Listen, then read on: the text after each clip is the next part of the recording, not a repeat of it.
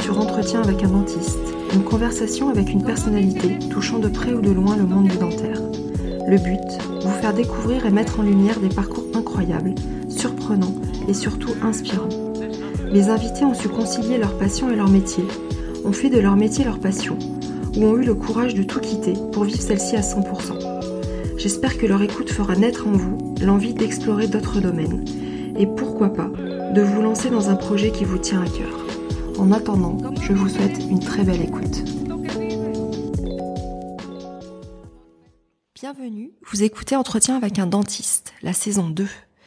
Nous sommes vendredi soir, il est 21h en France, 20h à Alger, et je suis en compagnie de la belle Yasmine Siad, chirurgien dentiste, auteur du livre pour enfants Les aventures de petites dents, BD édité en français, mais aussi, et j'ai envie de dire surtout en arabe, puisqu'il n'existait pas de livre pédagogique pour rassurer les enfants avant leur première visite chez le dentiste, écrit en arabe, avant la sortie de ce livre fin 2019.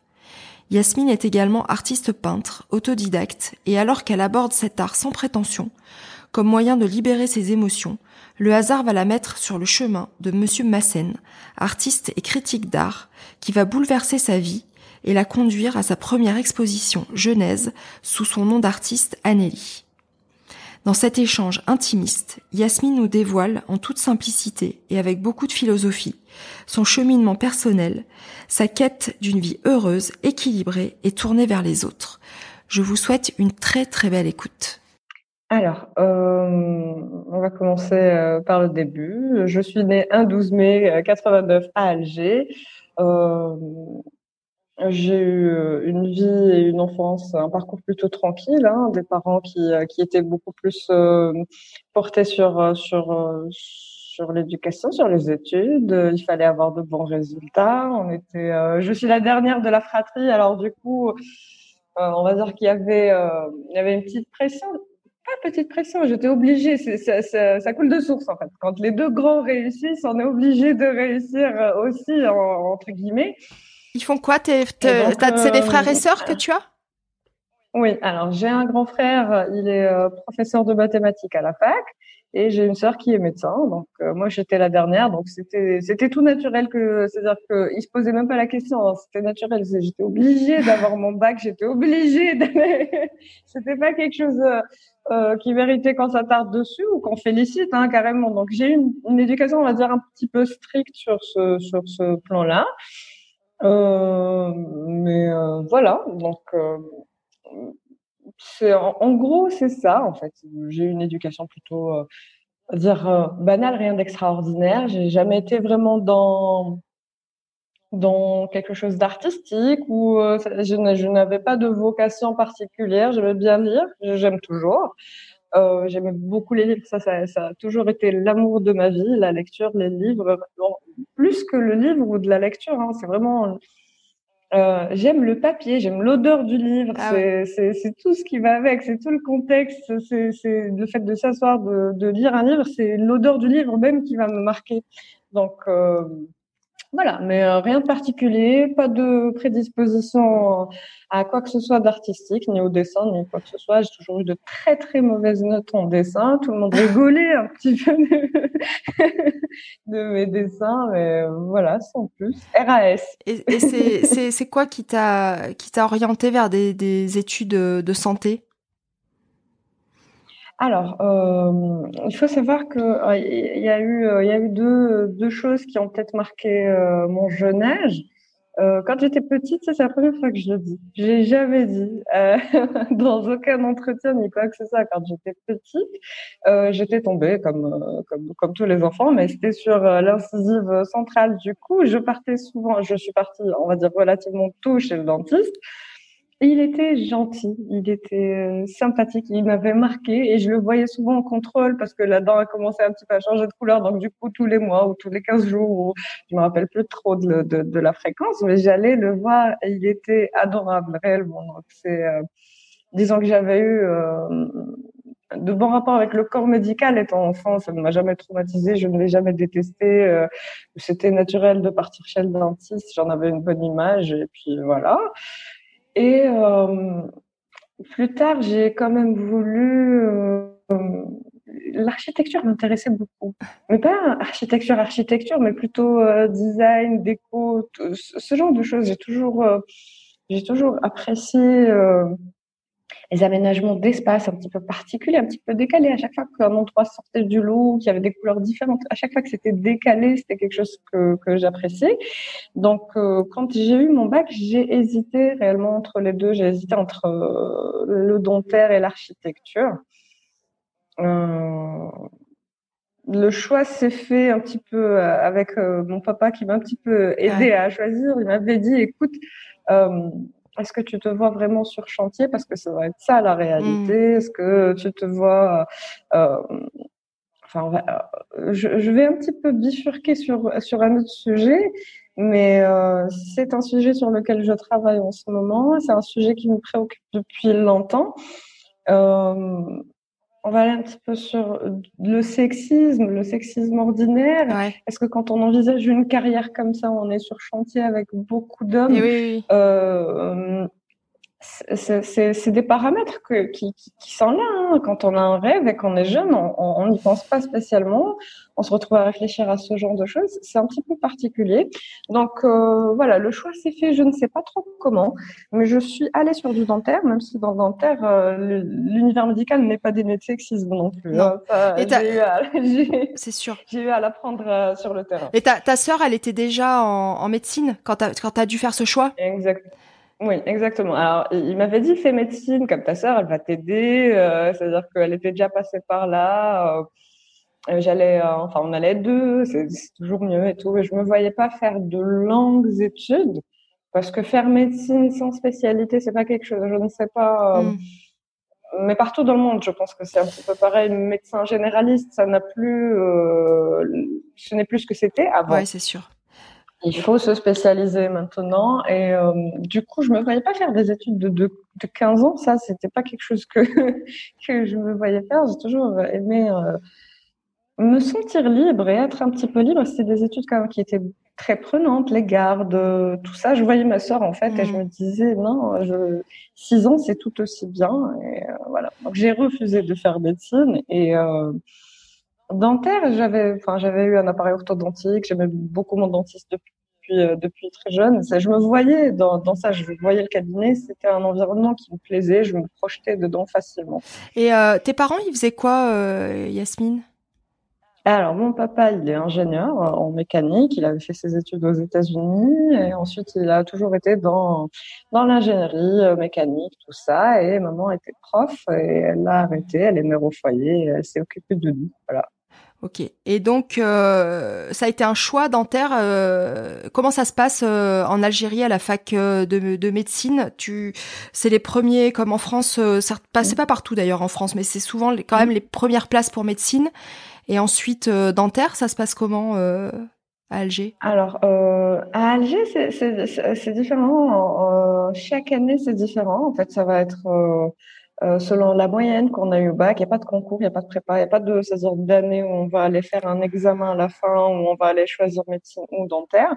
Selon la moyenne qu'on obtient au bac, euh, on va aller, euh, on va pouvoir choisir ou médecine ou dentaire. Ou... Alors je vais te dire, euh, les plus choisis, en général le classement c'est quand même le premier c'est pharma, le deuxième, c'est médecine. Troisième, c'est dentaire. Médecine et dentaire euh, se chevauchent souvent. C'est une année sur l'autre. Et puis, euh, voilà. Mais en général, c'est pharma quand même qui est la plus ah prisée en Alger. Ensuite, c'est une première année de tronc commun. On fait tous euh, la même année pharma, médecine et dentaire. Sauf qu'il y aura un seul module qui va différer pour nous et pour les médecins, ça va être anatomie. eux ils vont faire le corps. Et nous, on va faire que tête et cou en anatomie, mais sinon, on aura les mêmes modules, biophysique, biochimie, etc. D'accord. On va tous avoir les mêmes cours, les mêmes examens, mis à part pour l'anatomie. Mais il n'y a pas de sélection à la fin de cette première année? Euh, Non, la sélection se fait euh, à la moyenne au bac. Ah. et vous étiez, vous étiez euh, combien dans, dans ta promo, par exemple? Alors, ma promo, je pense qu'on était 300 euh, peut-être. Ah ouais. 200, 200, 300 au, maximum. Et après, à partir en dentaire? Euh, après, en fait, euh, on va avoir la première année de tronc commun. Ensuite, la deuxième année, on va être en préclinique. Ça va être plutôt dans les hôpitaux et un petit peu à la fac.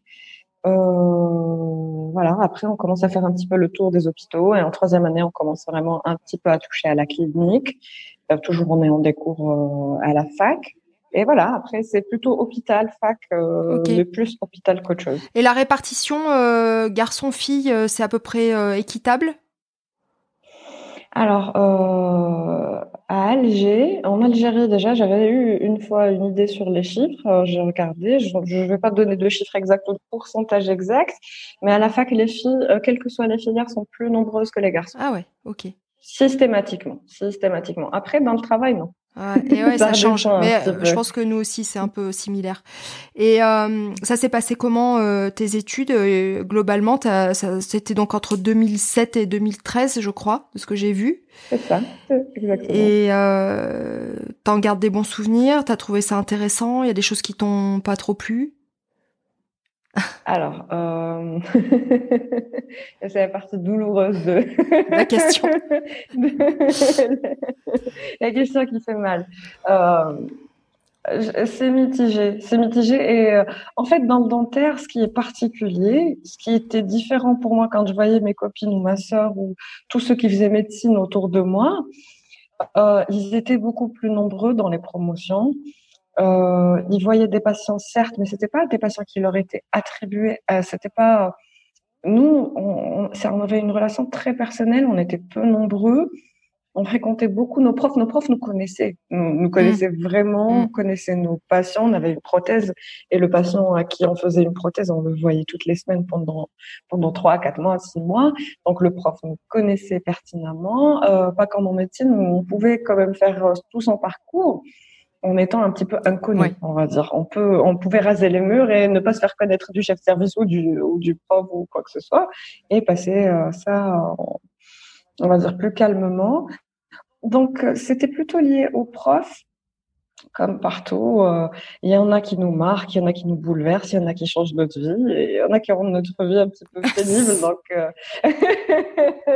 je vois, je vois ce que tu veux dire, ouais.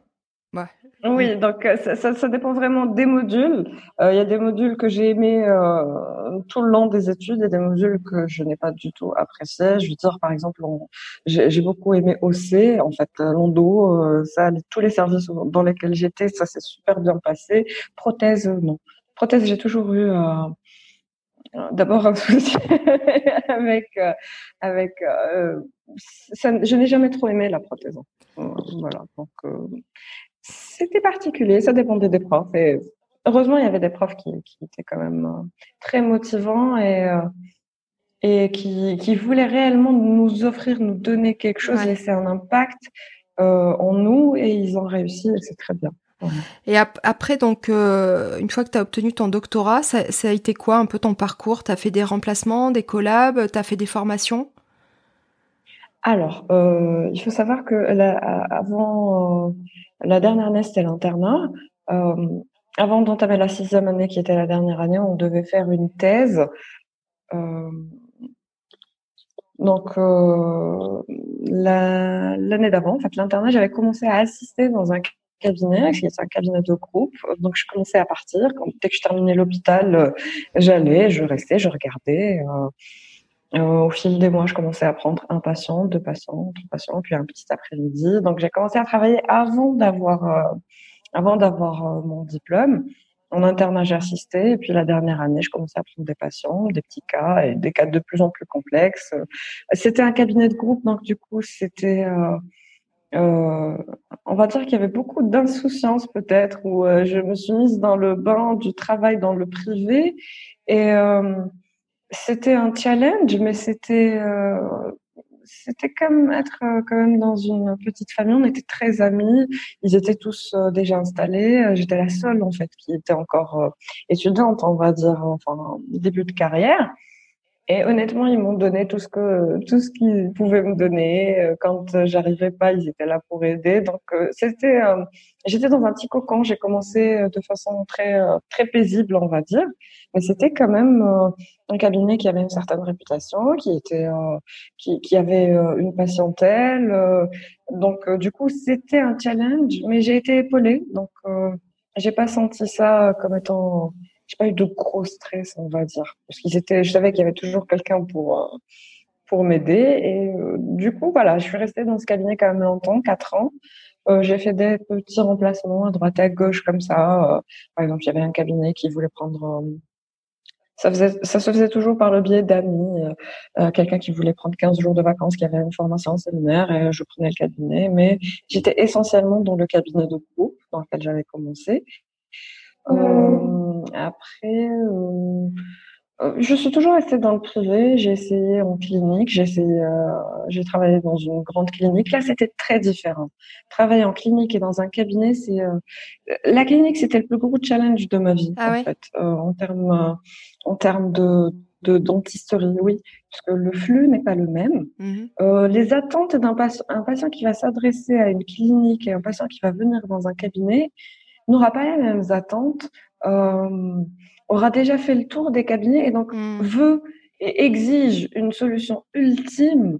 Vous êtes le dernier rempart, en fait, on va dire. Euh, quand ils euh, quand ils viennent dans une clinique, vous avez l'impression d'être le dernier, euh, le dernier à devoir tout faire et ils sont très exigeants et le nombre aussi, pas pareil. Hein le nombre de patients qu'on doit voir en clinique et tout. Donc, euh, moi, je, je, le dis souvent quand je, croise des, jeunes étudiants et tout, ils me disent alors clinique, euh, cabinet et tout. Je leur dis écoutez, moi, pour moi, euh, une année dans une clinique, une clinique qui marche. Hein. Je, dis bien une clinique euh, qui a une patientèle, qui a tout le nécessaire, un labo de prothèses sur place, toutes les spécialités, toutes les imageries et tout ça. Hein. Je parle c'est-à-dire d'une, d'une structure euh, étudiée, conçue pour ça. Une année dans une clinique comme ça, ça équivaut à deux, trois années dans un cabinet on recevra jamais les mêmes patients, euh, des tumeurs, euh, des cas plutôt graves. Enfin, ça, ils viennent pas dans un petit cabinet. Ils vont certainement soit aller dans une clinique, soit aller à l'hôpital. Donc, euh, du coup, c'est beaucoup plus varié. C'est c'est plus intéressant pour un début de carrière. Ouais, donc toi, tu as, as, eu les deux, en fait. Donc, tu as, as, eu le, le, le, privé et cet aspect-là qui t'a donné une autre d'autres compétences. Et tu avais envie de te spécialiser ou tu fais de l'omnipratique aujourd'hui Tu fais quoi? Alors, je fais de l'omnipratique et euh, je fais de moins en moins de choses. Et euh, j'apprends euh, au fil des années à, à accepter et à apprécier de faire de moins en moins de gestes. Alors quand on quand euh, quand j'ai été diplômée, bien sûr que au début je me disais que oui, j'ai jamais voulu me spécialiser. Hein. Euh, ça n'a pas été une volonté pour moi. J'ai toujours aimé l'omnipratique. J'aime bien faire différentes choses au cours de la journée. Je ne me voyais pas faire euh, dos sur dos toute la journée, uniquement ça, ou de la prothèse ou de, la chirurgie. Ça n'a jamais. J'ai toujours aimé l'omnipratique. J'ai toujours aimé avoir euh, plusieurs choses dans une journée. Euh, oui, on se dit oui, je vais faire des implants, je vais faire ceci, je vais faire des facettes, mais bien sûr, on voit un petit peu sur les réseaux sociaux euh, euh, des cas phénoménaux, on se dit waouh, Hollywood Smile, je vais faire ceci. En, fait, on sort de la fac, on n'est pas très bien préparé, on se dit forcément ça va être ça mon destin, je vais être le grand dentiste qui va faire les les, les, les, plus beaux sourires, les plus grands sourires, enfin tout, tout ça en fait, c'est c'est quelque chose qu'on se dit, on est jeune, on se dit oui, c'est ce que je vais faire. Mais après, au fil du temps, euh, je c'est venu, c'est venu euh, c'est venu après avoir pris du recul. Quand j'ai, en fait, j'ai arrêté un moment, j'ai arrêté la dentisterie pendant une année. Ah, c'était quand C'était, c'était à quelle période à peu près? Combien de temps après la fin de tes euh, études? J'ai arrêté en 2016.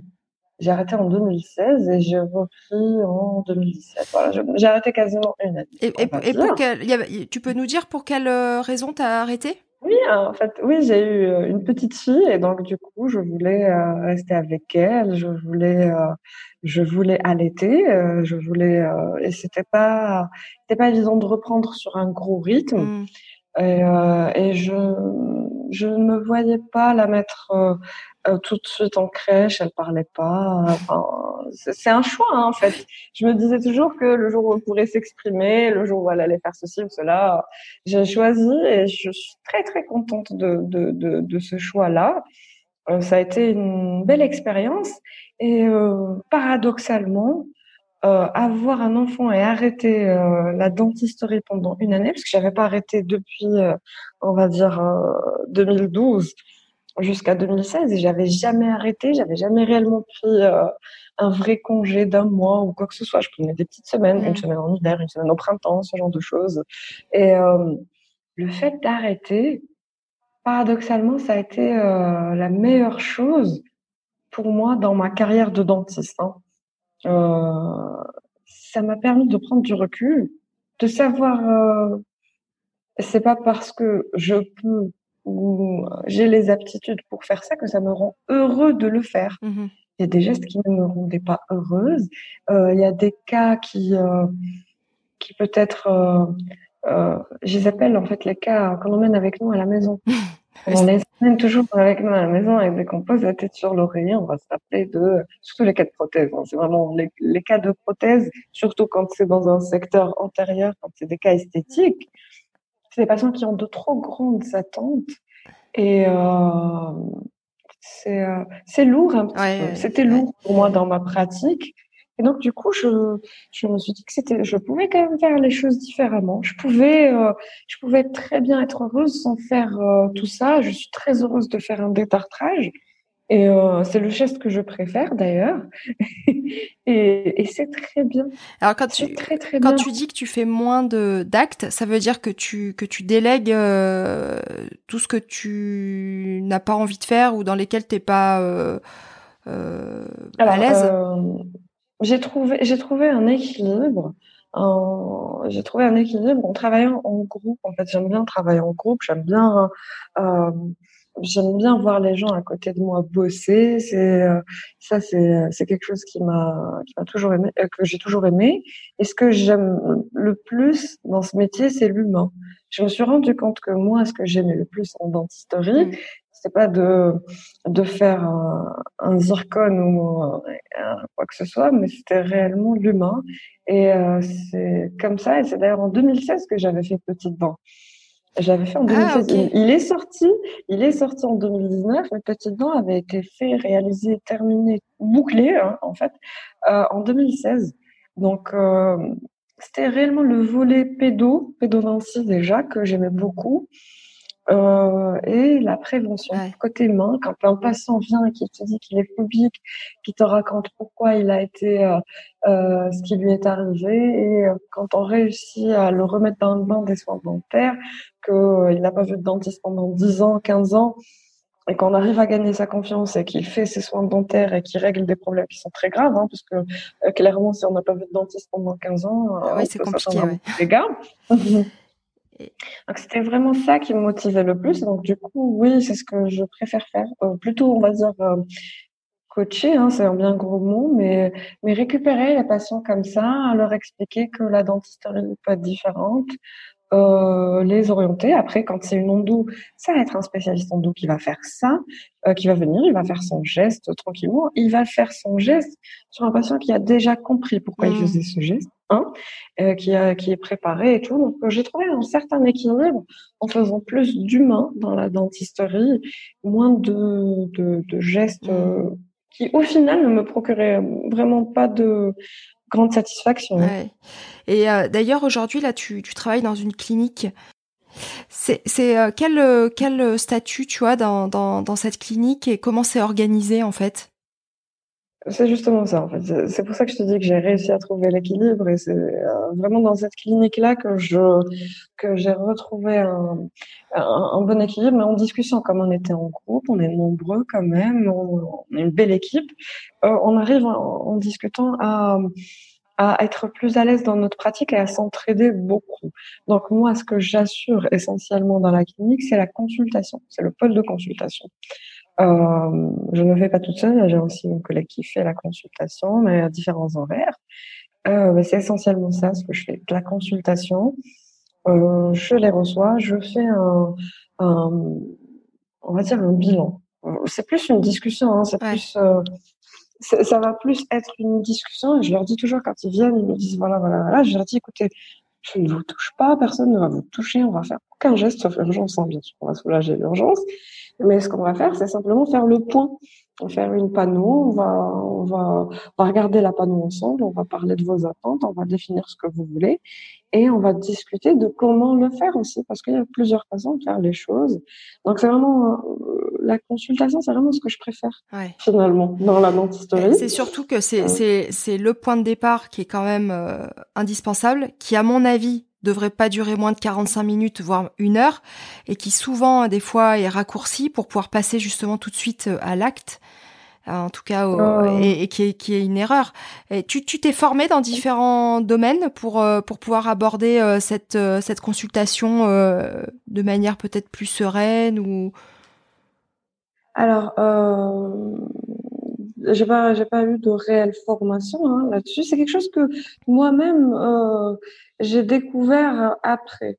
Mmh c'est que euh, c'est au fil des années, en fait, quand j'avais vu déjà le premier dentiste avec qui j'étais, était quelqu'un qui prenait beaucoup de temps dans sa dans sa consultation, euh, qui avait eu un parcours lui aussi un petit peu atypique parce qu'il avait fait dentaire, il avait travaillé un petit peu en tant que dentiste, puis a arrêté, a fait du marketing, a fait euh, dans la visite médicale, il a fait autre chose, puis il est revenu vers le dentaire. Mmh. Je, je, pense que tous ceux qui ont, euh, c'est, tous ceux qui ont quand même trouvé un, de la satisfaction, une certaine réussite. Bien sûr, la réussite et le succès, c'est pas quelque chose qu'on va juger nous-mêmes, mais c'est plutôt être heureux en fin de journée. Hein. C'est comme ça que je définis euh, la réussite dans le dentaire.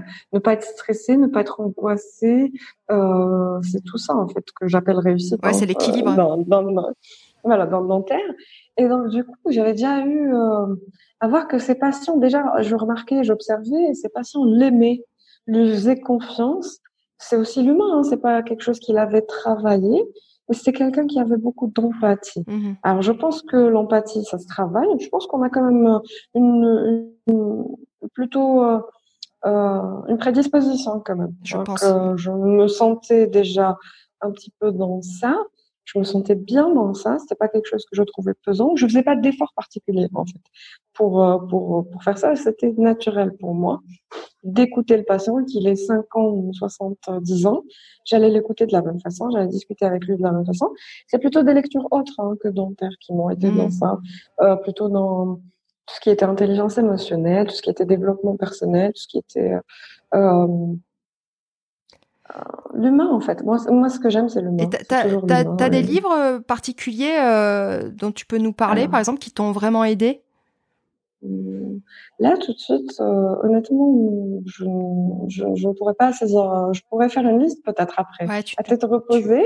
oui, je fais une liste et je t'enverrai ça. Mais c'est plutôt, on va, on va aller, c'est-à-dire sur des livres qui vont parler réellement de psychologie, hein, juste de psychologie, ou euh, des livres qui vont parler de développement personnel, des livres qui vont parler aussi marketing, parce que c'est un volet qui fait partie, de, de la dentisterie.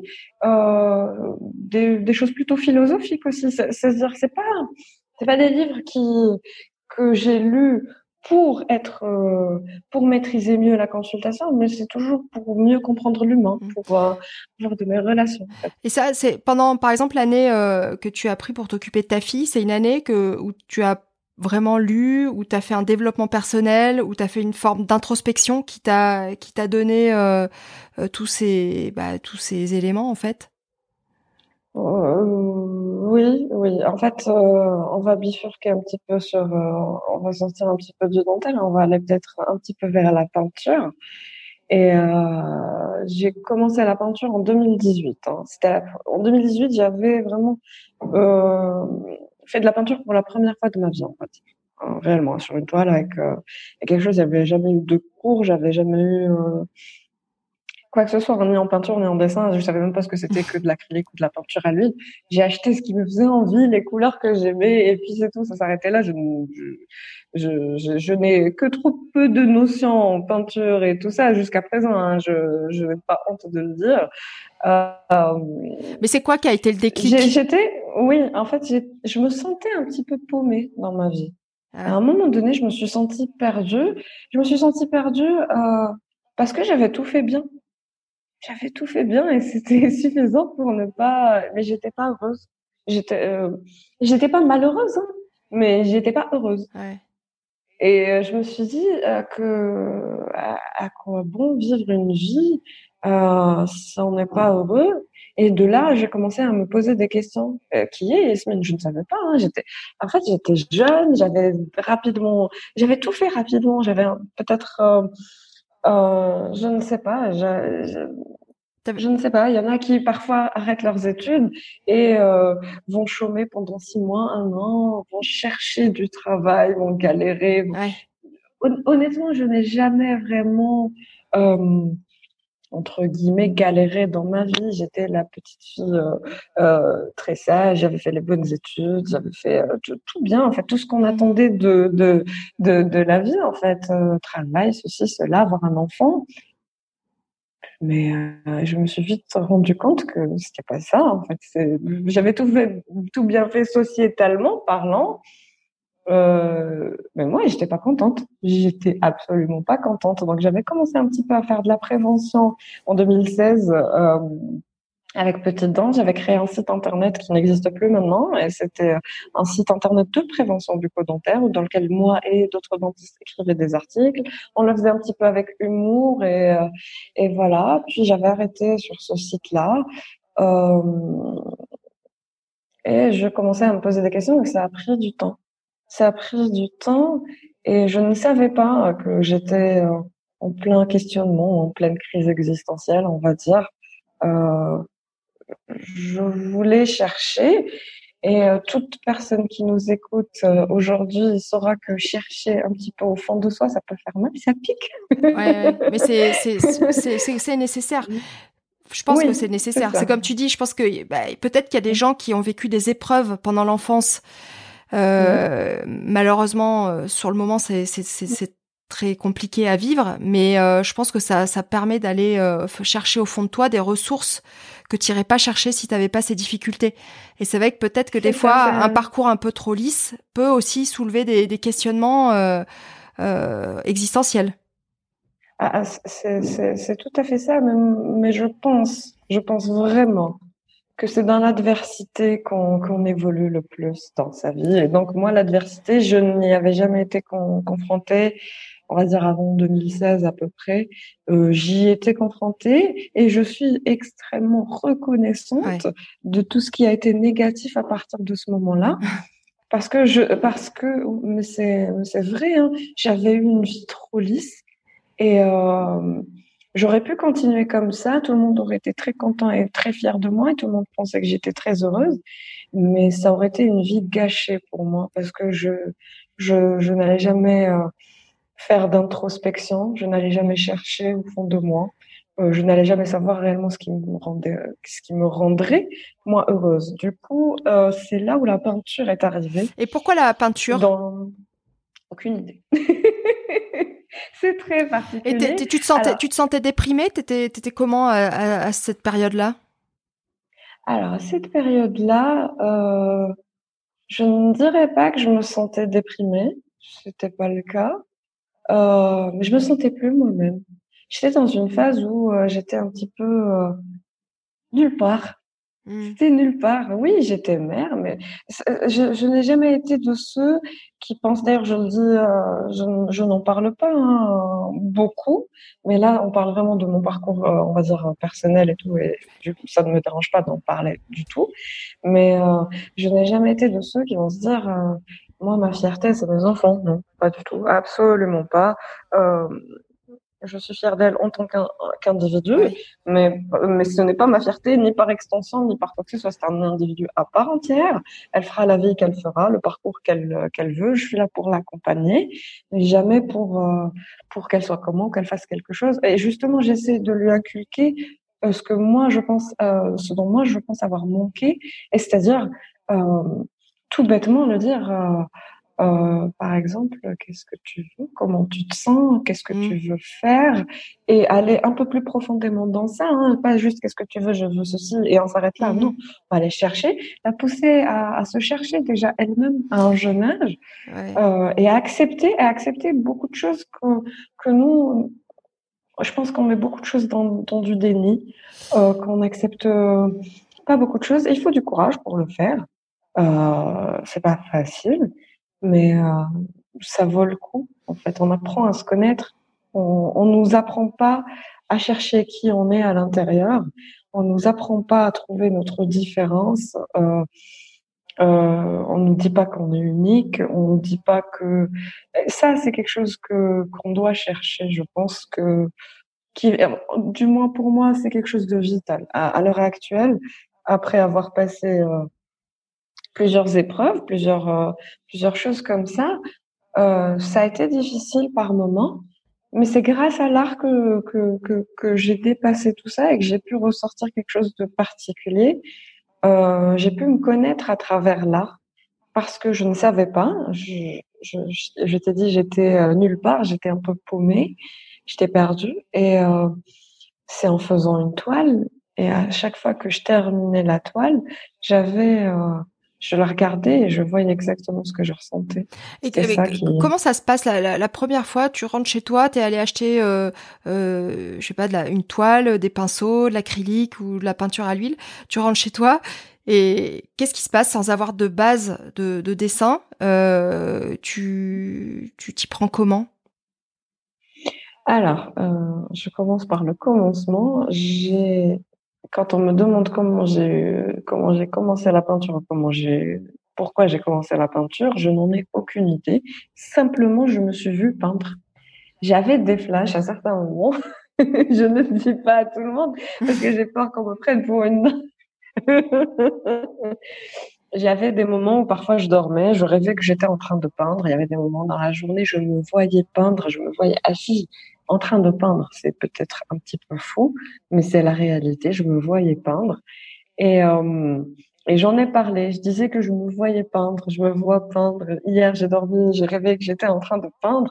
Et donc, j'avais eu euh, pour cadeau d'anniversaire euh, euh, un chevalet, euh, une toile, je, je crois que c'était une toile, hein, une toile, et euh, de la peinture pas à l'huile. Hein. J'avais eu des un set en fait de pinceaux comme ça et différentes couleurs. C'était de, la peinture à l'eau en fait.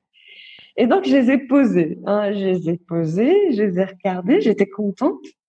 Et ça a duré plusieurs jours ou peut-être plusieurs semaines. Je passais tous les jours de fin, je me disais mais je vais commencer, je vais faire et j'arrivais pas. J'avais peur, je savais pas, syndrome de la feuille blanche ou euh, je, euh, je ne sais pas parce que je ne savais pas pourquoi je voulais peindre et je n'avais jamais peint, j'avais jamais dessiné. Le dernier souvenir de dessin ou de peinture que j'avais eu, euh, tout le monde était en train de rire en fait. de, de dénigrer, enfin gentiment, hein, c'est pas, pas très méchant, mais ça reste. Hein, ouais, oui, même, c'est sûr parce que les choses de l'enfance, oui. Ouais, même quand c'est pas méchant, euh, c'est vrai qu'on est tellement, on a tellement peur du jugement et du regard des autres que ça peut bloquer pendant des années, ouais. C'est exactement ça. C'est pour ça que quand ma fille me ramène un dessin, me dit euh, maman il est beau, je dis écoute, euh, J'apprécie ce que tu fais, j'apprécie l'effort que tu fournis, comment tu as utilisé les couleurs. Je ne la félicite pas pour le résultat, je la félicite pour le processus jamais pour le résultat. Parce qu'on nous apprend euh, souvent dans notre vie que ce qui compte, c'est d'avoir quelque chose de beau à la fin. Vrai. Et donc, ça nous complexe et on se dit, on va penser au résultat et on va jamais apprécier le processus quand on va faire la chose. Donc, du coup, oui, c'est peut-être ça. Et quand je me suis peut-être libérée de cette idée de résultat final, je me suis dit, bon, je vais aller faire et, euh, et euh, j'avais pris les couleurs, j'avais commencé à, à, faire une toile et tous les jours, je me prenais une petite heure, euh, parfois 5 heures du matin, je me levais, j'allais ah peindre. Et c'est venu comme ça. Et c'est venu comme ça et euh, j'ai pas arrêté. Et c'est devenu, euh, je ne peins pas parce que euh, j'ai envie de peindre. Euh, j'ai tout le temps envie de peindre. Hein. Toucher, euh, je, je conseille à tout le monde d'avoir toujours une activité sensorielle, de la poterie, de la peinture, du dessin, quelque chose qu'on fait avec les mains. C'est très, euh, on va dire que c'est très relaxant. C'est bien pour l'esprit, c'est bien pour la tête, c'est bien pour le corps. C'est une bonne chose à faire. Donc avoir envie de peindre, j'en ai toujours envie. Euh, mais l'étoile que j'avais fait, c'était quelque chose qui était plutôt viscéral. C'était euh, parfois j'étais assise et j'avais une boule au ventre et il fallait absolument que j'aille peindre. C'était c'était quelque chose qui, enfin ça ça me prend. C'est pas quelque chose que je décide. Je n'ai pas d'idée. J'ai pas envie de faire. Euh, j'ai pas envie de traiter d'une thématique. J'ai rien dans la tête. Euh, c'est réellement très très émotionnel. Ah Ma peinture, un moment est très émotionnel. C'est marrant parce que je, je regardais un petit peu l'exposition, on va en reparler après, que tu as fait euh, l'année dernière. Tes, tes, tableaux ont des noms, donc on sent quand même qu'il y, a, y a des thèmes donc il y a des thèmes qui sont plus liés euh, à la spiritualité ou euh, euh, à la méditation par exemple. tu as des œuvres qui s'appellent lévitation ou mais tu as aussi des œuvres qui, parlent de sujets beaucoup plus on va dire beaucoup plus graves comme la la, la corrida où tu vas un peu dénoncer la cruauté faite aux animaux gratuitement. Alors ces œuvres c'est après que tu les interprètes et que tu les nommes c'est exactement ça. C'est que je veux me mettre devant une toile, je vais faire ce que je, ce que je vais faire. Euh, euh, c'est souvent, ça va très vite hein, dans le temps. C'est pas des toiles. Je, ne passe pas six mois sur une toile, moi. C'est, c'est, c'est compulsif. C'est pas quelque chose que je décide. Je n'ai pas d'idée sur la couleur que je vais utiliser. Je vais tout mettre. Je vais mettre ma toile et je vais commencer à travailler et je vais arrêter de réfléchir un petit peu. Et ça va être mes émotions qui vont ressortir. Et euh, c'est après, une fois que je finis la toile, où je me dis ah tiens, à tel moment, bah, c'est ça. En fait, c'est exactement la phase par laquelle ça m'aide à. à c'est une thérapie, hein, mmh. c'est réellement une thérapie. C'est une fois que je vois la toile que je sais que c'est telle personne ou c'est telle rencontre ou c'est tel sentiment. Et tu l'analyses après ça, tu prends un, petit moment pour te dire voilà pourquoi pourquoi cette émotion, euh, qu'est-ce qui m'a amené à, à, traiter ce sujet-là et t'essaies de, de chercher un petit peu au fond de toi ce qui ce qui t'a poussé à faire cette, ce tableau? Ah oui, il faut savoir que comme je l'ai dit, euh, c'est vrai que c'est compulsif sur le coup, c'est très spontané quand je fais une toile. Mais après, euh, faut avoir les reins solides. Hein, parce que quand on va la regarder, euh, quand c'est fait comme ça, comme, comme moi je le fais, c'est-à-dire euh, sans contrôle, on va dire, il faut être prêt à affronter en fait euh, ses propres démons. Il mmh. faut être prêt à regarder ce qu'on avait à l'intérieur, ce qu'on avait peut-être refoulé, ce qu'on n'avait même pas vu hein, parfois. Euh, et donc c'est après, après ça peut être très difficile de regarder une toile, de se dire c'est ça. Et, euh, de la signer. Il y en a, il y en a que je n'arrive toujours pas à signer hein, euh, parce qu'elles ne sont pas finies. On dit qu'une toile est finie quand elle est signée. Bon, une toile n'est jamais finie dans ma tête à moi. Une toile n'est jamais finie. À vie, on pourra toujours. Euh, euh c'est jamais fini une toile. Mais euh, il y en a que je n'ai toujours pas signé, même exposées. Hein, je les ai exposées sans être signées. Et donc de, 2010. C'est après en fait. Oui. Ouais, donc le travail d'analyse se fait après en fait. Voilà. D'accord je t'ai coupé, excuse-moi. Euh, c'est que j'ai des questions qui me viennent euh, tellement j'ai des choses à te demander. Mais euh, en fait, donc 2018, tu commences euh, à peindre et fin 2019 euh, arrive ta première exposition dans un endroit qui est quand même très prestigieux. Euh, qu'est-ce qui s'est passé euh, entre temps Comment t'as fait pour euh, en si peu de temps arriver à, exposer, à, être bah, interviewé? T'as as, maintenant une, notoriété qui commence dans, le domaine de la peinture. Ça s'est fait comment? Alors, je, vais raconter l'histoire telle qu'elle s'est passée, mais il faudrait savoir que tu as parlé un petit peu de spiritualité, de tout ça. Donc oui, il y a une certaine recherche de spiritualité dans mon travail, dans ma vie, euh, tout ça. Je ne crois pas réellement au hasard. Je ne pense pas que les rencontres sont, les rencontres sont fortuites. Je, euh, il y a une, phrase qui m'a marqué tout au long de ce, de ce cheminement. C'est une lecture que je conseillerais à tout le monde c'est Jalaluddin Rumi. C'est dans le soufisme un petit peu. Il y a un livre qui a été, qui a eu beaucoup de succès, qui, qui, qui est d'Eli Shafak, qui est une, une auteure Autrice, hein. je crois que maintenant on a le droit de dire autrice. Oui, c'est très bien. La cause féminine toujours. Euh, turc qui avait repris une petite histoire qui, qui avait eu beaucoup de succès. C'est un livre que je conseille réellement à tout le monde parce que c'est très spirituel, c'est profond, mais c'est léger en même temps. C'est pas, c'est pas indigeste comme euh, comme comme lecture. Et donc, euh, Jalaluddin Rumi dit euh, ce que tu cherches te cherche simplement. Et euh, qu'on pouvait attirer quand même euh, tout ce qu'on voulait dans cet univers, à, condition que, condition de, de, de, de, vraiment vouloir, d'avoir une intention qui soit.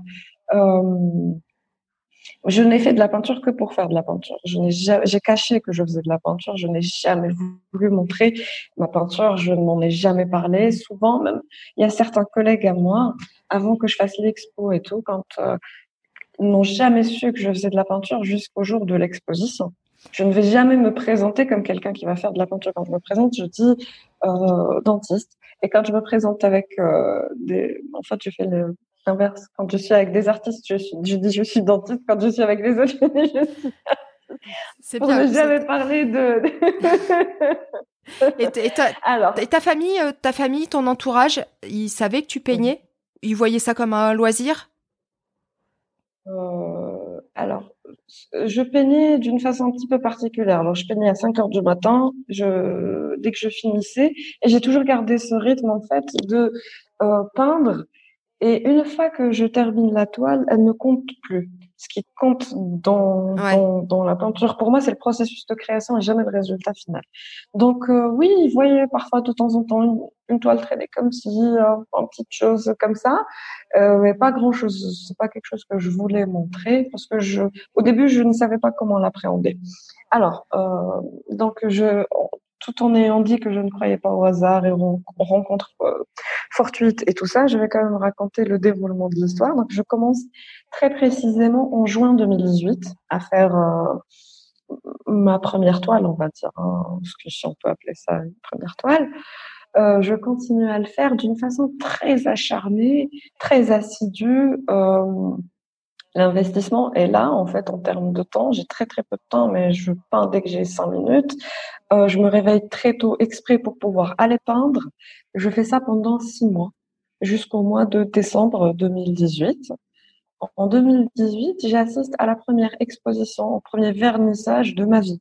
J'avais déjà assisté, j'avais déjà vu euh, des toiles, euh, j'avais déjà visité des musées. J'ai toujours aimé la peinture, hein, mais euh, sans être une accro des vernissages. Il y a des gens qui ne ratent jamais aucun vernissage. Moi, c'était le premier vernissage auquel je partais à Alger. Je pars donc à ce vernissage. Euh, je regarde et là, je fais euh, la rencontre la plus marquante, on va dire, pour moi. On va dire que c'est la plus marquante de ma vie, certainement. certainement. Je pense que même dans, dans 50 ans, je dirais la même chose. C'était un monsieur que je ne connaissais pas. Hein. Je, je ne savais pas qui il était. J'étais pas très, euh, on va dire, j'étais pas très, euh, très au courant de ce qui se faisait en peinture en contemporain ici à Alger. Je ne connaissais pas les peintres actuels, je ne savais pas ce qui se faisait et euh, ne connaissais pas trop les artistes algériens. Donc du coup, je rencontre un monsieur euh, que ma mère me présente. Elle me dit, écoute, je te présente euh, Monsieur Massen, qui est un grand artiste. Euh, oui, bonjour, ça va, tranquillement. On a une petite conversation banale. Euh, mais bon, rien n'est banal avec ce, monsieur-là. Euh, et donc, ma mère, à un moment donné, lui dit, vous savez, elle est dentiste, mais en ce moment, elle, s'est mise à la peinture, elle fait un peu de peinture. Donc, le monsieur Masson, qui est, je le précise, un grand artiste, mais aussi un critique d'art, et un artiste autodidacte surtout. Et donc, il me regarde, il me dit, je suis très curieux, j'adore euh, l'art, j'adore tout regarder et euh, tout vaut le coup en fait. Je veux voir ce que tu, ce que tu fais, montre-moi, est-ce que tu as une photo? Moi, au moment où je lui montre, bien sûr, je sais que c'est un artiste, mais je sais que c'est un artiste, et c'est tout. Je ne sais pas ce qu'il fait exactement.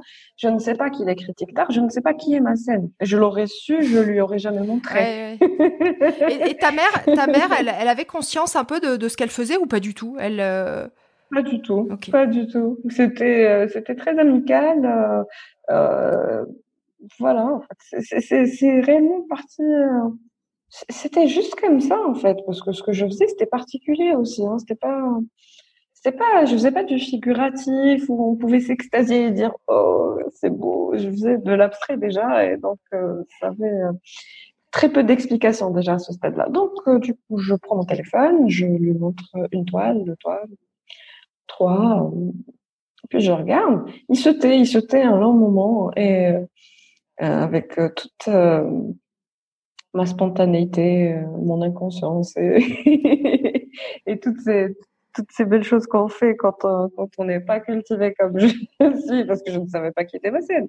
J'aurais su qu'il était, qui il était, je ne lui aurais jamais montré, et ça, je peux le dire euh, haut et fort. Et euh, donc, euh, je, je regarde et je dis, écoutez, euh, c'est pas grave, moi, je vous ai montré parce que, enfin, à la limite, ça s'est fait comme ça. Mais sachez que je le fais pour moi. Et euh, si vous dites que c'est très bien, c'est bien, je vais continuer à peindre. Si vous dites que c'est horrible, eh ben écoutez, pareil, demain matin, je vais me lever, je vais peindre de la même façon. Vous n'ayez pas peur de me dire euh, les choses. Je vais peindre de la même façon demain. Et après-demain, et après-après-demain, et même peut-être ce soir quand je vais rentrer, je vais peindre parce que j'adore ça, en fait. Et je ne le fais que pour moi, je ne veux pas montrer. Il me regarde, euh, il sourit et il me dit, euh, c'est époustouflant. Ah, je regarde ma mère, je regarde, je regarde autour. Et Poussophone, j'ai rien compris. J'ai eu un gros bug. Je regarde euh, mes grands yeux. Je dis quoi? Euh, J'ai pas très bien compris. regarde ma mère. Euh, il la regarde et il dit écoutez, vous devriez acheter un dictionnaire à votre fille. Elle ne connaît pas la signification du mot époustouflant. Là, du coup, moi, je commençais à, c'était les, les, les, grandes eaux, hein, je commençais à pleurer parce que je ne m'attendais absolument pas à ça. C'était la première fois que quelqu'un euh, prenait le temps de regarder ce que je faisais, qu'il ne me connaissait pas. Hein. C'était, euh, ça n'avait rien de, c'était pas complaisant, c'était pas par amitié, c'était juste comme ça. Hein. Il n'y avait rien, à, rien à redire là-dessus, mais c'était un homme qui avait qui a déjà beaucoup de charisme, beaucoup de prestance, qui parle d'une certaine. C'était quelque chose qui m'avait vraiment touchée. Et euh, du coup, il me dit, écoute, euh, tu vas simplement prendre en photo tout ce que tu as fait jusqu'à présent, c'est-à-dire en six mois à peu près, et euh, tu vas me les imprimer, les ramener ici au niveau de la galerie d'art, ici. Tu vas laisser une enveloppe, tu vas mettre, euh, si tu peux mettre euh, les références, c'est-à-dire la taille de chaque toile, ce que tu as utilisé. Alors, moi, je savais même pas ce que j'avais J'avais donné, j'avais jamais donné de nom à mes toiles, j'avais jamais signé mes toiles. Une chose est sûre, je ne voulais pas signer Yasmine Siad. Parce que c'était pas Yasmine Siad qui faisait de la peinture. Yasmine Siad, tout le monde la connaissait, elle était, euh, dentiste, machin et tout, euh, qui avait fait tout bien, tout bien fait sociétalement parlant. Je n'étais pas très heureuse, donc euh, j'avais une certaine distance avec euh, Yasmine Siet. Donc dans la semaine, je prends en photo toutes mes toiles. Je trouve mon nom d'artiste euh, qui est Anneli. Qui signifie J'avais cherché. Alors Anneli, déjà en italien, ça veut dire anneau. Ça, je l'ai su après. mais Anneli, c'est en langue amazigh c'est euh, le berbère, en fait, le, en berbère, et ça veut dire esprit et âme. Et je trouvais que ça m'allait parfaitement parce que j'estimais que c'était à chaque fois mon âme qui s'exprimait dans l'étoile et pas moi en tant que personne. Et mon âme était totalement libre de faire, euh, de faire une toile abstraite du nu, euh, de traiter de n'importe quel sujet sans aucun tabou et pouvoir l'assumer et le montrer au monde. C'était mon âme, en fait. Et l'âme doit être libre.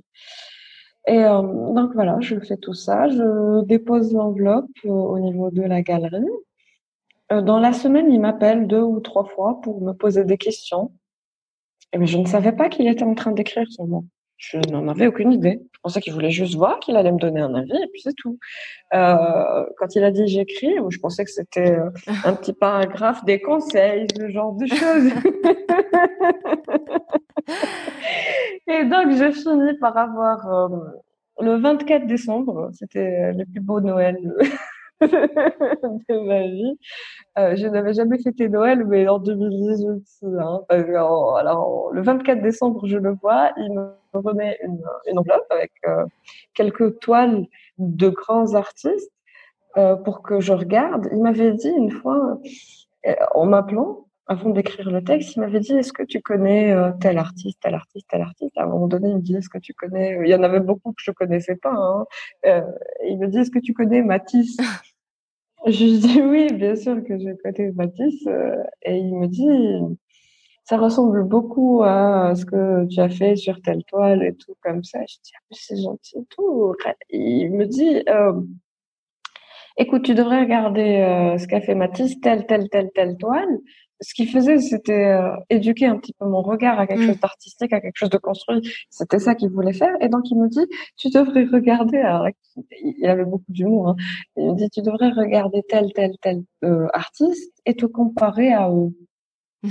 je rigole, je rigole, euh, hein, comme, comme mon habitude. Et je dis, écoutez, monsieur Massen, avec tout le respect que je vous dois, sachez que j'ai pris note de tous les noms que vous m'avez donnés. Je vais tous regarder j'ai tout, tout, tout, tout, tout regardé, mais sachez que je ne vais jamais me comparer. je suis consciente de, de, de, ce que, de ce que je suis. En fait, je ne vais jamais me comparer. Et là, il a une phrase qui est fabuleuse, fabuleuse. Et il me dit, écoute, euh, écoute Yasmine, dans la vie, euh, mieux vaut se comparer aux très grands qu'aux très petits. Mm. Et puis, euh, et puis en même temps, c'est quoi pour toi la définition d'un artiste aussi?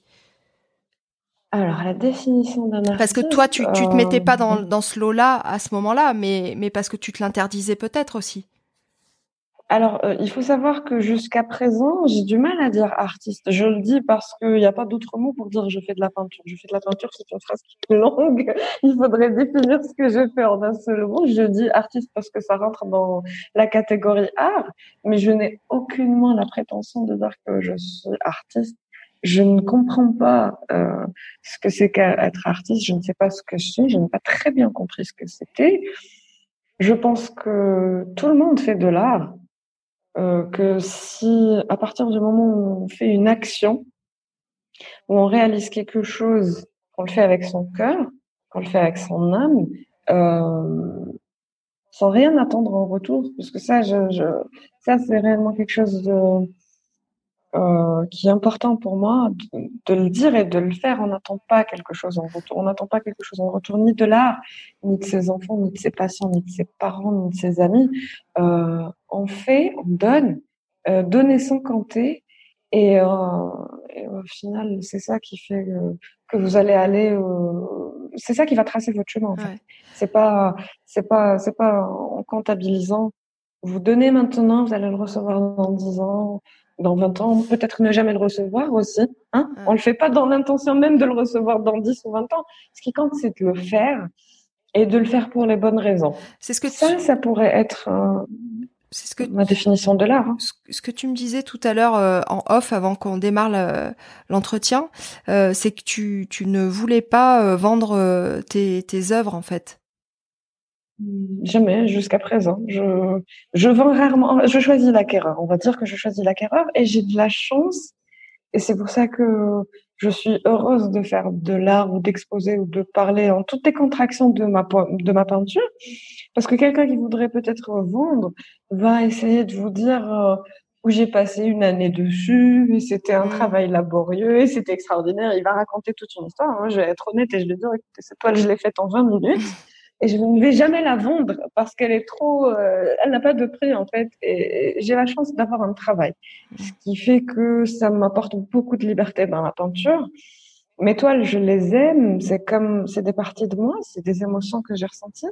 Et je les aime pas parce qu'elles sont belles. Hein. Euh, je les accroche rarement, je les regarde pas. Je, chaque fois que je finis une toile, je me dis pas oh quelle merveille ou quelle œuvre, pas du tout, absolument pas. Je vais la poser, je vais plus la regarder, c'est fini. Euh, c'est quelque chose qui m'a aidé à dépasser euh, des émotions, à me comprendre, à me connaître. C'est vraiment une partie de moi. Et c'est pour ça que euh, vendre une toile, euh, je n'ai vendu qu'à des gens euh, chez qui j'ai vu quelque chose dans les yeux en regardant une toile. C'était le sentiment qu'ils avaient eu en regardant la toile qui m'avait fait me dire euh, elle sera mieux chez eux mmh. en fait c'est uniquement ça qui fait que je que, que, je prends la décision de vendre une toile un jour ou pas ce n'est ni le prix ni euh, le nom ni il faudrait que je vois quelque chose dans les yeux de la personne. Si je l'ai pas vu euh, la toile elle reste chez moi. T'as un atelier chez toi t'as un endroit pour peindre où tu peux tout laisser? Oui j'ai j'ai la chance j'ai la chance d'avoir un atelier. Beaucoup n'ont pas cette chance et c'est important. C'est important. Alors, euh, euh, j'avais fait euh, beaucoup de mes toiles en n'ayant pas d'atelier. Alors, parfois c'était au salon, parfois c'était au garage, parfois c'était à la salle à manger après le dîner. J'ai fait longtemps, longtemps j'ai fait ça. Ensuite, j'ai eu la chance. en fait, mes parents m'ont gentiment laissé un espace plutôt lumineux, très agréable, pour que je puisse faire de la peinture euh, dedans. Et ce qui, ce qui, c'est bien, c'est très très bien. Euh, je dis que c'est très bien d'avoir un atelier, un endroit qui soit fait uniquement pour ça. C'est très bien parce qu'on a la possibilité de laisser les choses telles quelles et de revenir euh, dessus sans que ça bouge, euh, de ne pas ranger euh, forcément, de laisser la toile sécher, de faire des grands formats, de s'amuser un petit peu plus et, et surtout d'avoir plus d'intimité parce que euh, je ne pourrais jamais peindre avec quelqu'un à côté. Mm. Il faut que je sois impérativement toute seule pour peindre. Euh, j'ai collaboré avec euh, avec euh, deux ou trois personnes. On avait fait des toiles ensemble. C'était très bien, mais pour peindre réellement, il faut que je sois mm. seule. Donc oui, avoir un atelier, c'est une, une chance. c'est une belle chance. En mm. fait. Le matin, c'est un moment à toi. Tu te lèves, tu, tu, tu vas dans ton atelier, tu, tu peins. Toujours. Toujours, que je peigne ou pas, euh, le matin, c'est mon moment à moi. Je vais me lever, je vais rester seule, je ne vais pas aller sur les réseaux sociaux, je ne vais pas aller dans l'interaction, euh, je ne vais parler à personne. Euh, je vais me prendre du temps pour moi, pour me recentrer. Pardon. Pour, j'aime beaucoup en fait tout ce qui est méditation, tout ce qui est réflexion, tout ce qui, c'est c'est ce que j'apprécie le plus, on va dire. J'aime rester seule, j'aime réfléchir, j'aime. J'ai pas besoin de beaucoup discuter avec beaucoup de personnes. J'ai très euh, très peu de personnes avec qui je discute. Je, suis plutôt solitaire, donc euh, oui, le, matin, j'ai tout un rituel, un rituel où je ne vais, euh, je refuse toute interaction.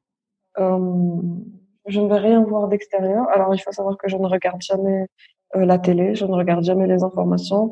Euh, je fais attention à ce, qui rentre en fait. Mhm. Je fais attention à, ce à quoi je suis exposée. Je me protège beaucoup, on va dire. Euh, sur les réseaux sociaux, je suis très peu réactive. Euh, je vais juste uniquement me contenter de poster et de sortir. J'essaie de pas trop passer de temps dessus.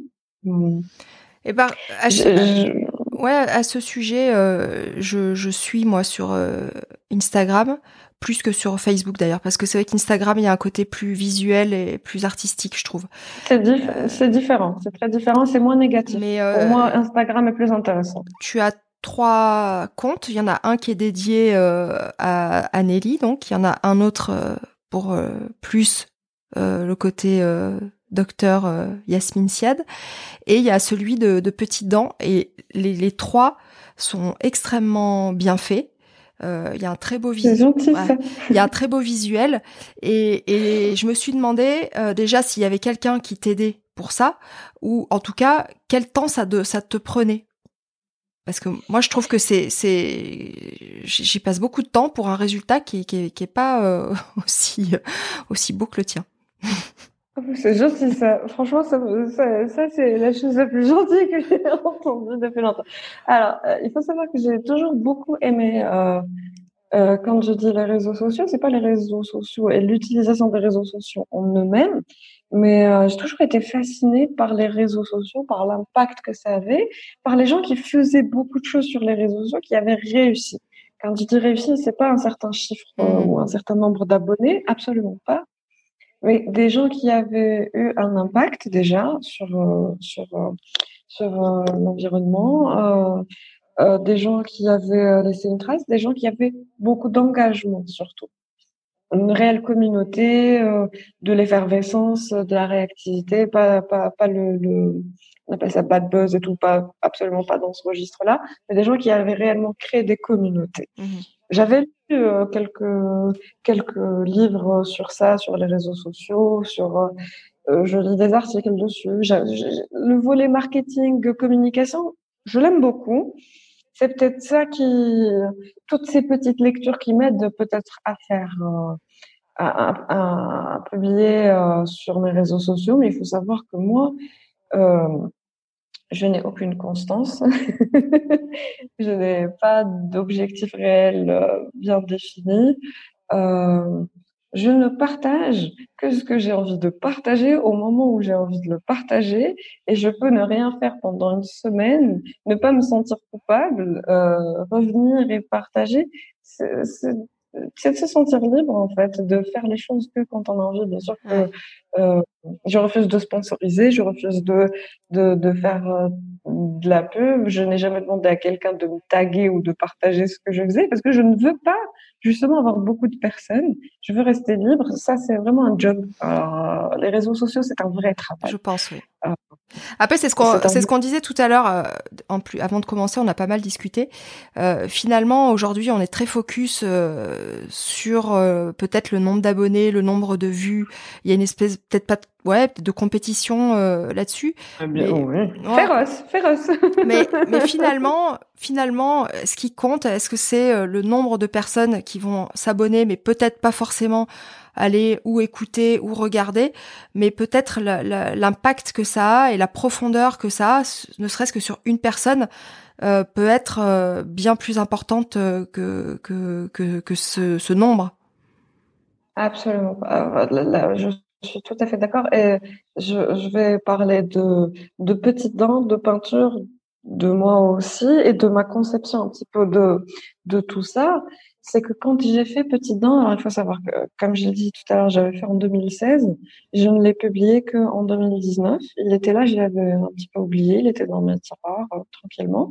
Et je n'avais euh, pas vraiment cherché à le publier, sauf une seule fois, où euh, moi, Petite Dent, je n'ai jamais voulu le vendre. J'ai voulu l'offrir, en fait, à un ministère ou enfin un machin de prévention, tout ce cercle-là, en fait, je voulais qu'il soit gratuit parce que c'était le premier livre de prévention bucco-dentaire en Algérie. Euh, Qu'est-ce qui t'a donné voulais qu'il soit gratuit. Qu'est-ce qui t'a donné envie euh, d'écrire ce livre? Ça a été quoi le, le, le moteur ou le déclic? C'était à la Fnac. J'étais à Paris, j'étais à la Fnac. Euh, je faisais beaucoup de pédodontie. Hein. À l'époque, j'avais eu un pédiatre qui m'avait envoyé un ou deux, deux, trois enfants par proximité euh, il les avait envoyés au cabinet, je les avais pris en charge. Et un cas qui m'avait beaucoup marqué d'ailleurs, c'était une petite fille de 4 ans qui avait eu un soin chez un dentiste et qui, avec la turbine, a eu euh, la joue et la langue un petit peu sectionnée, qui était très traumatisée et que j'ai réussi à soigner après. Et ça s'est fait comme ça. La petite fille a ramené sa cousine et la cousine et l'amie et la copine et à l'école et ça s'est fait très vite. Et donc j'étais euh, j'étais plutôt connue dans un certain cercle enfantin, on va dire. Et euh, il y avait un certain pédiatre euh, qui, qui avait eu de bons retours sur sur des patients qu'il avait envoyés. Il y a eu une période où je ne faisais quasiment que de la pédodontie. Euh, je faisais très peu d'adultes et j'ai toujours aimé le faire, hein, même si c'est plus fatigant, même si c'est moins rentable, c'est quelque chose que j'ai aimé et que j'aime toujours hein, d'ailleurs. Euh, communiquer avec les enfants, ça c'est très très c'est très beau en fait, c'est quelque chose que j'apprécie. Et donc du coup, j'avais eu une période où j'avais fait beaucoup beaucoup de pédos et je me disais mais euh, alors la première idée que j'avais eue quand j'étais à la Fnac, c'était d'acheter des livres et de les mettre en salle d'attente. Et après, je me suis dit, et pourquoi? Et pourquoi? Et quand je vais finir avec ces livres, quand ils vont être tout déchirés et tout machin et tout, je vais à chaque fois revenir. Est-ce que je devrais à chaque fois? Bien sûr que je vais à Paris avec très très grand plaisir, mais est-ce que je devrais à chaque fois ramener des livres comme ça? Et pourquoi l'enfant algérien n'aurait-il pas un livre pour lui, euh, un livre qui serait aussi en arabe? Pas uniquement en français, parce qu'en Algérie, on parle et arabe et français. Donc, euh, ramener des livres en français. Après, où est-ce que je pourrais ramener euh, des livres en, arabe? Et, j'étais à la FNAC et ça m'avait euh, réellement... Et je regardais, j'étais jalouse. Hmm. Pas jalouse. Euh, je me disais, pourquoi Pourquoi Pourquoi Caillou va chez le dentiste? Pourquoi Nounours va chez le dentiste? Ils, ils, vont tous chez le dentiste, ils vont tous chez l'opticien, ils vont tous faire des lunettes et, avec leur doudou. Donc j'avais acheté, j'avais acheté plein de livres en fait. J'avais acheté, je voulais voir ce qui se faisait. Et en rentrant, donc je me mets, je me pose, je regarde tous les livres et je me dis, je pourrais le faire moi aussi je, je peux, c'est possible.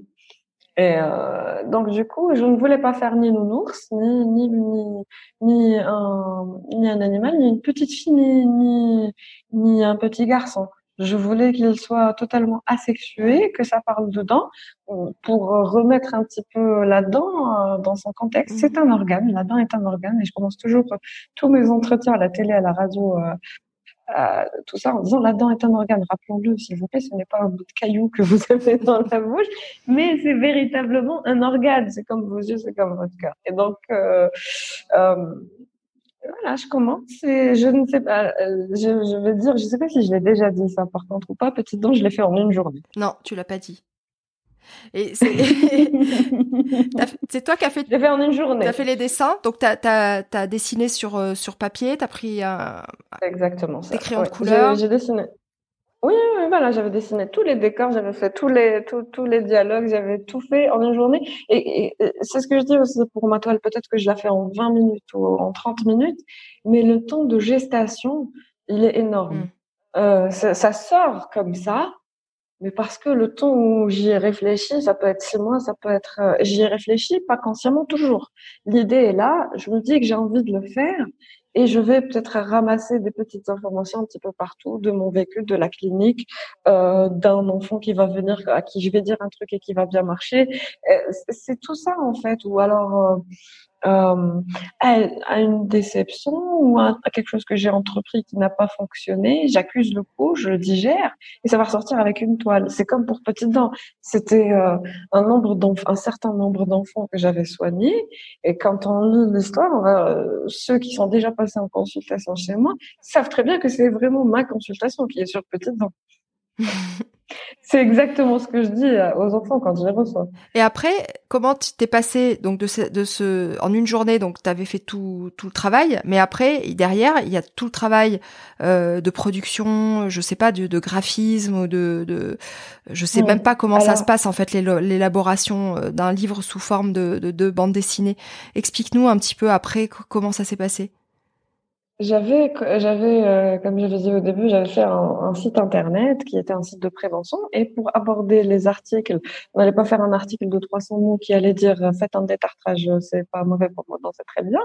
Je me disais que j'allais faire ça avec de l'humour et euh, pour dédramatiser un petit peu et pour pour avoir une meilleure image aussi du dentiste. Il faut que ça change. Et mmh, mmh, mmh. je ne vois pas pourquoi on serait toujours les méchants, nous. je suis bien d'accord. Et donc. Et donc, j'avais fait appel à un, un BDiste qui s'appelle Toby, qui est génial et qui m'avait fait une série. Je ne sais pas si tu as vu ça sur mes réseaux sociaux ou pas. Les dons personnages, il y avait Don Corleone, euh, Stevie Wonder pour Stevie Wonder, euh, il y avait Friends. Euh, on avait fait tous les films, toutes les chansons, enfin que moi j'aimais. Hein, le Parrain, c'est mon film préféré. J'avais rassemblé tout ça. On avait fait des dons personnages.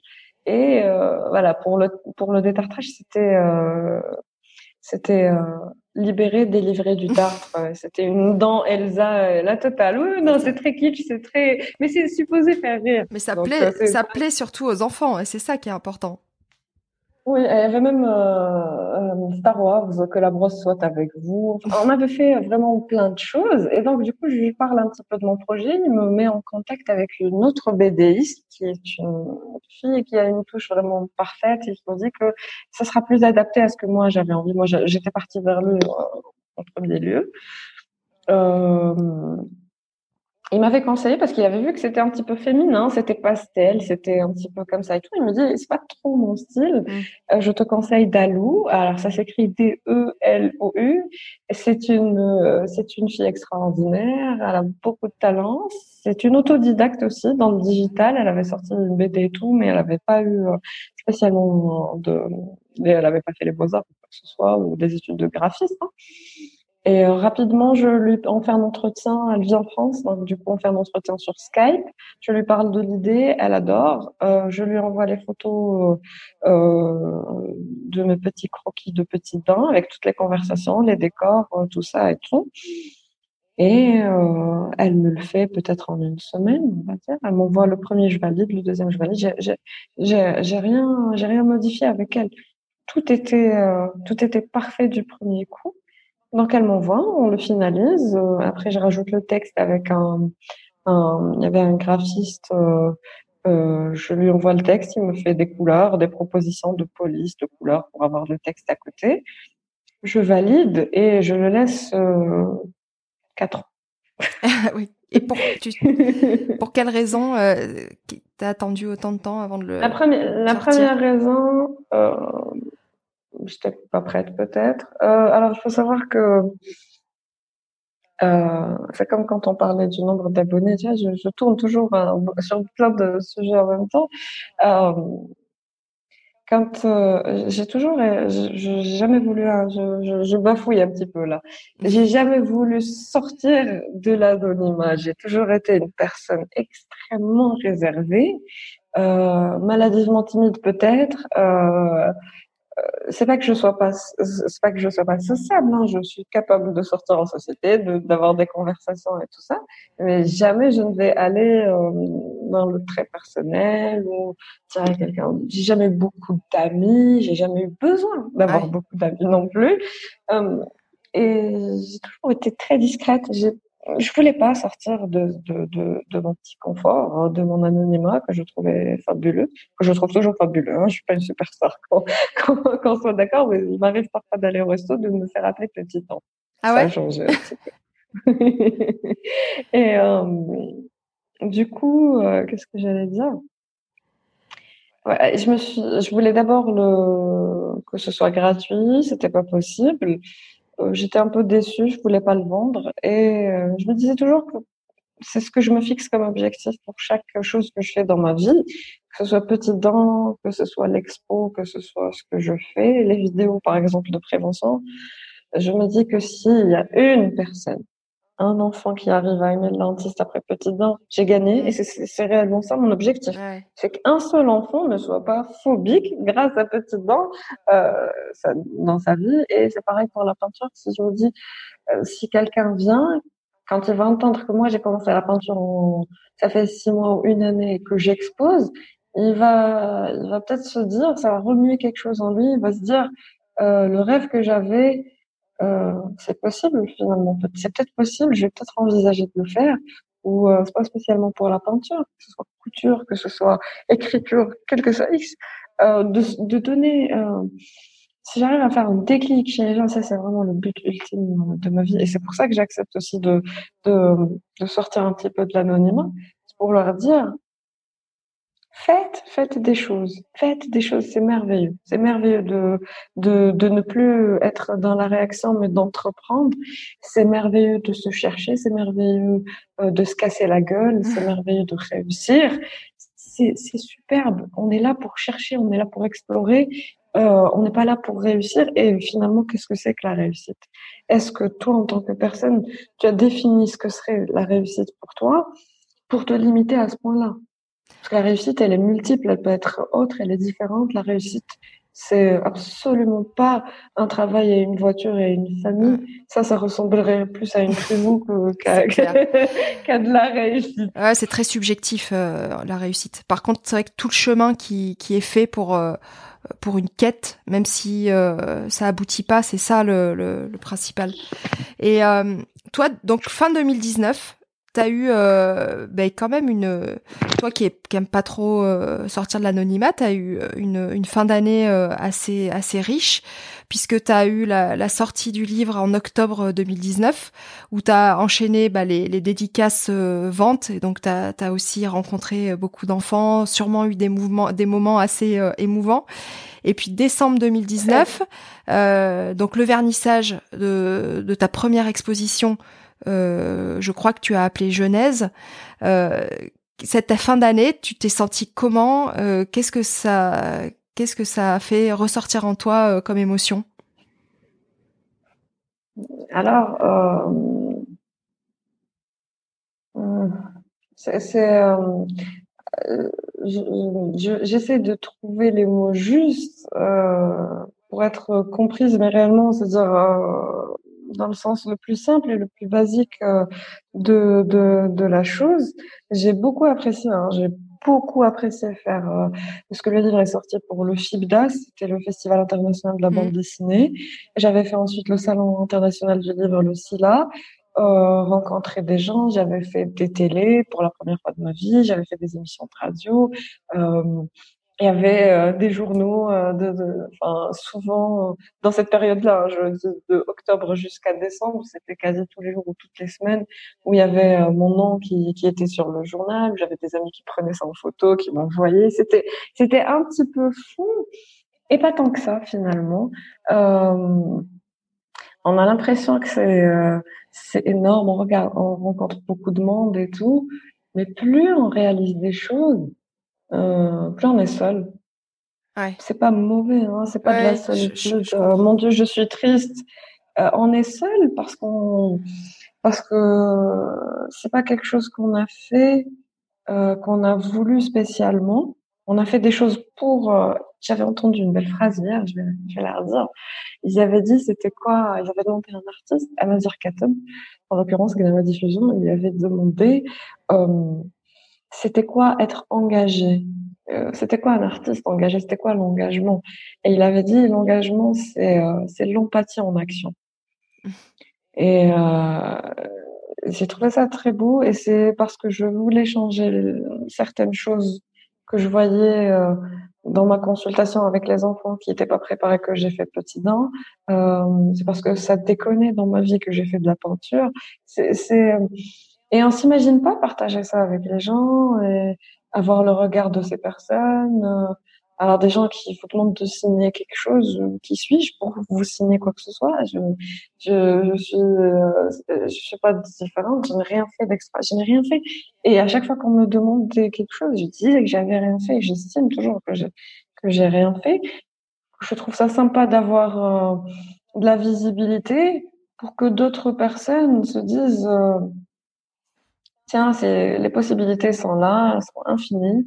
Je pourrais le faire. Je le fais aussi pour ma fille, pour qu'elle se dise, tiens, ma mère, euh, euh, elle a jamais eu de cours d'art et elle a quand même exposé. Elle a fait, euh, il y a eu, euh, c'est-à-dire euh, une concrétisation de ça, même si quand on veut quelque chose, on peut, on peut l'avoir, on peut, on peut tout faire. Il n'y a pas de limite. Les seules limites sont celles que vous, vous vous mettez dans la tête.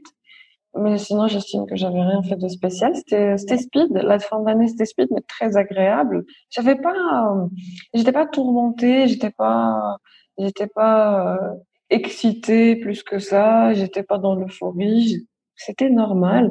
Parce que ce qui était difficile, c'était de faire l'étoile. Les montrer aux gens, ça n'allait rien changer pour moi. Mm-hmm.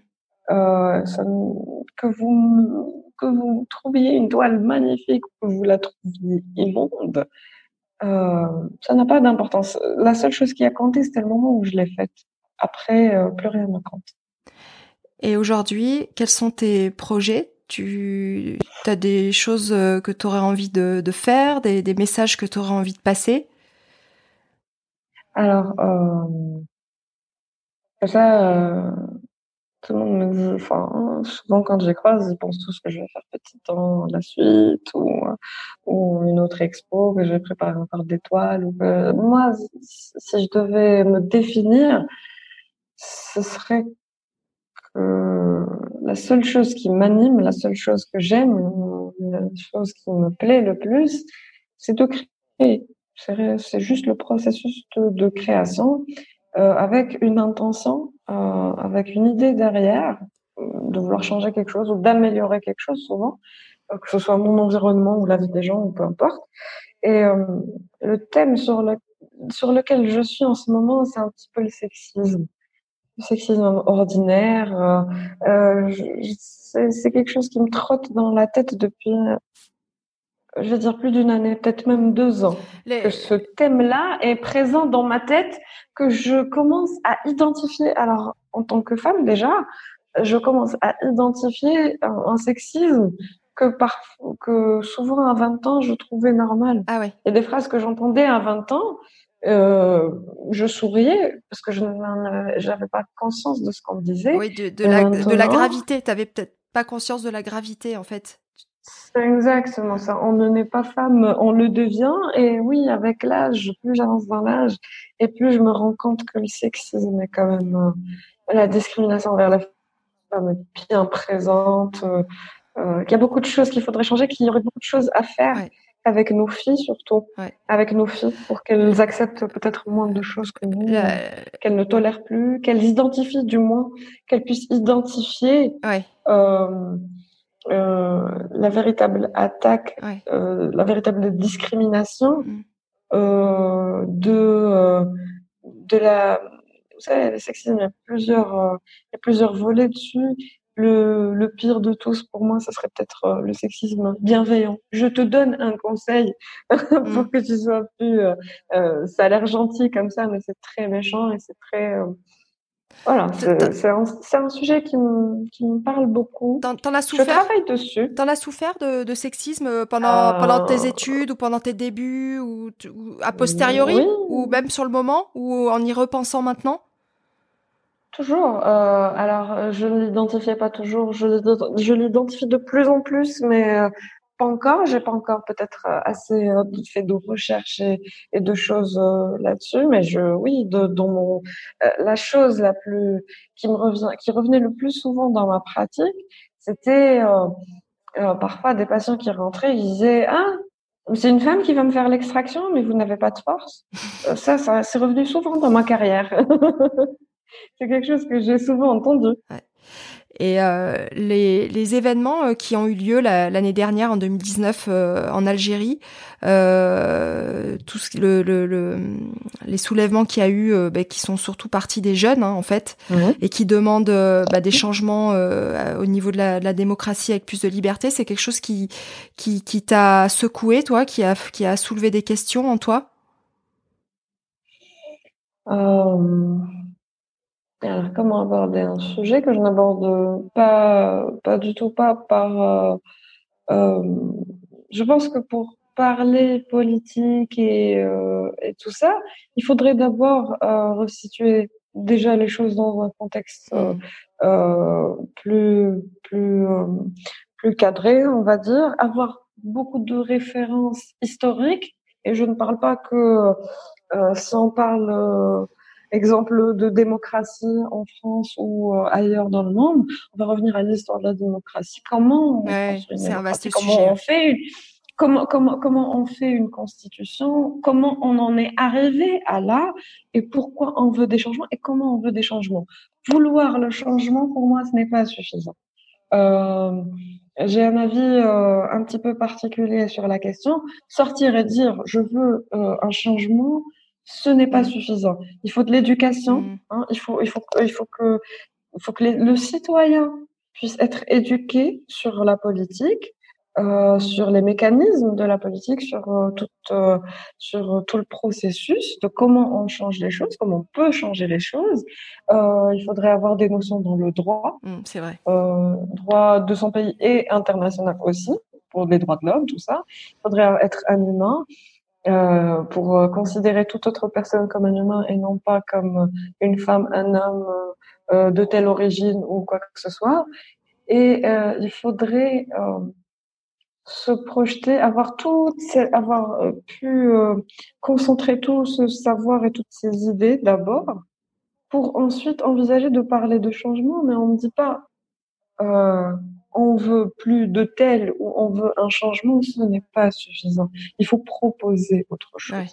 Donc, euh, c'est toujours, euh, ça amène une réflexion forcément. Euh, elle n'est pas assez mûre. J'estime ne pas avoir de légitimité pour euh, pour en parler. Euh, dans la sphère privée ou publique, hein, mmh. c'est pareil. Hein, c'est pas c'est par euh, peut-être incompétence ou inculture que, que je me refuse à ça. Je peux parler des idées, ça, ça m'intéresse. Je peux parler à l'humain, ça m'intéresse aussi. Mais parler réellement politique, je ne pense pas euh, que ça changera quoi que ce soit, ni dans ma vie, ni dans la politique. Euh, les événements sont très peu importants pour moi. C'est les idées qui comptent.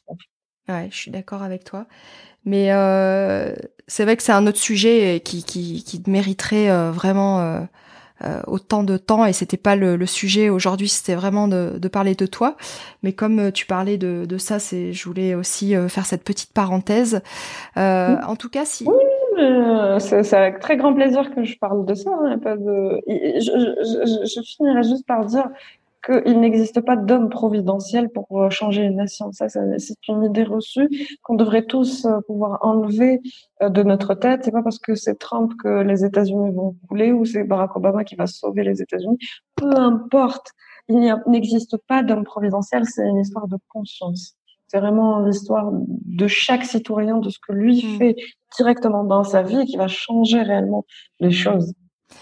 Et si aujourd'hui, euh, Yasmine, tu avais euh, un message à faire passer pour ceux ou celles, euh, là en l'occurrence, ça sera peut-être des confrères, consoeurs, mais même d'autres personnes qui ont, on va dire, des blocages, c'est-à-dire qui se disent ah j'aimerais bien faire ça, mais je peux pas, ou j'ai pas le droit, ou j'ai pas le temps. Qu'est-ce que tu leur donnerais comme conseil ou comme message en tout cas?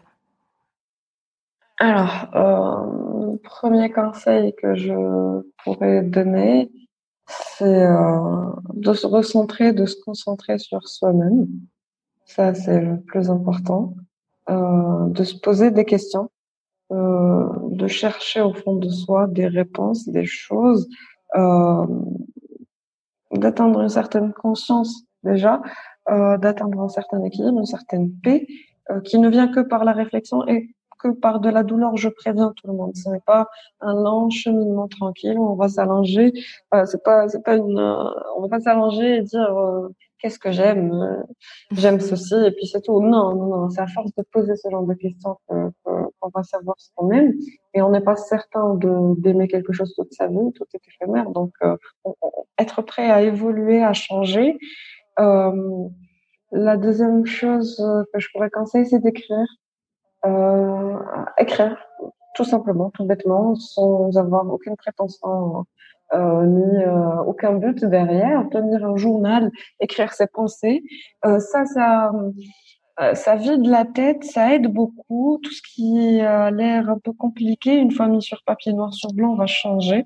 Euh, donc oui, avoir toujours des carnets sur soi pour noter plein de choses, tout plein de choses.